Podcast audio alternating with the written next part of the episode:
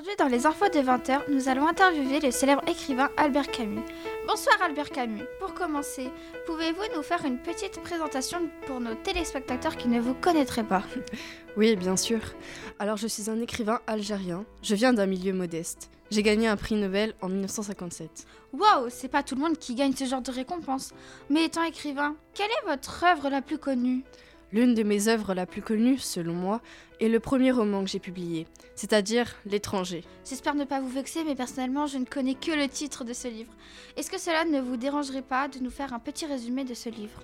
Non, cela ne me le dérange en aucun point. L'étranger raconte l'histoire de Meursault, un homme qui a vécu en Algérie pendant la période coloniale française, et dont la personnalité est très complexe. Oh, je vois, cela a l'air fort intéressant. Mais dites-moi, avant l'étranger, aviez-vous déjà rédigé d'autres romans? Seulement quelques essais et une pièce de trois actes. Quelle étude avez-vous réalisée pour devenir écrivain? J'ai étudié la philosophie à l'université d'Alger. Ça m'a beaucoup aidé à développer mes idées et mon style d'écriture.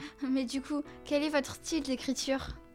Je pratique l'existentialisme, l'absurde et l'écriture poétique. Mais alors, vous n'êtes pas seulement écrivain? Non, je suis écrivain, philosophe, romancier et journaliste militant. Et parmi ces métiers, avec lequel avez-vous débuté votre carrière? J'ai tout d'abord commencé en tant que journaliste pour les journaux locaux. Par la suite, j'ai déménagé à Paris, où j'ai travaillé pour le journal de la Libération. J'y suis même devenu le rédacteur en chef pendant la Seconde Guerre mondiale. Oh, wow C'est très impressionnant Mais de quel parti politique étiez-vous pendant cette guerre? Je me suis d'abord intéressé au communisme, mais je, je me suis vite tourné vers l'existentialisme. Et j'ai développé ma propre vision humanisme de la politique et de la morale. J'ai fini par dénoncer le communisme et à critiquer les régimes politiques. Je vois, je vois. Mais assez parlé politique et de boulot. Revenons plutôt à votre famille. Êtes-vous marié à une jeune femme? J'ai d'abord eu pour épouse Simone Hillet, mais nous nous sommes séparés en septembre 1940. À présent, je suis mariée avec Francine Faune. Avec ces deux femmes, avez-vous eu des enfants? Je suis fière d'être le père de jumeaux que j'ai eu avec Francine. L'une s'appelle.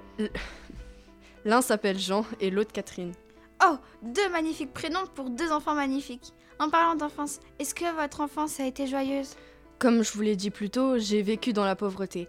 Malheureusement, mon père a été tué à la guerre. J'ai seulement été élevée par ma mère.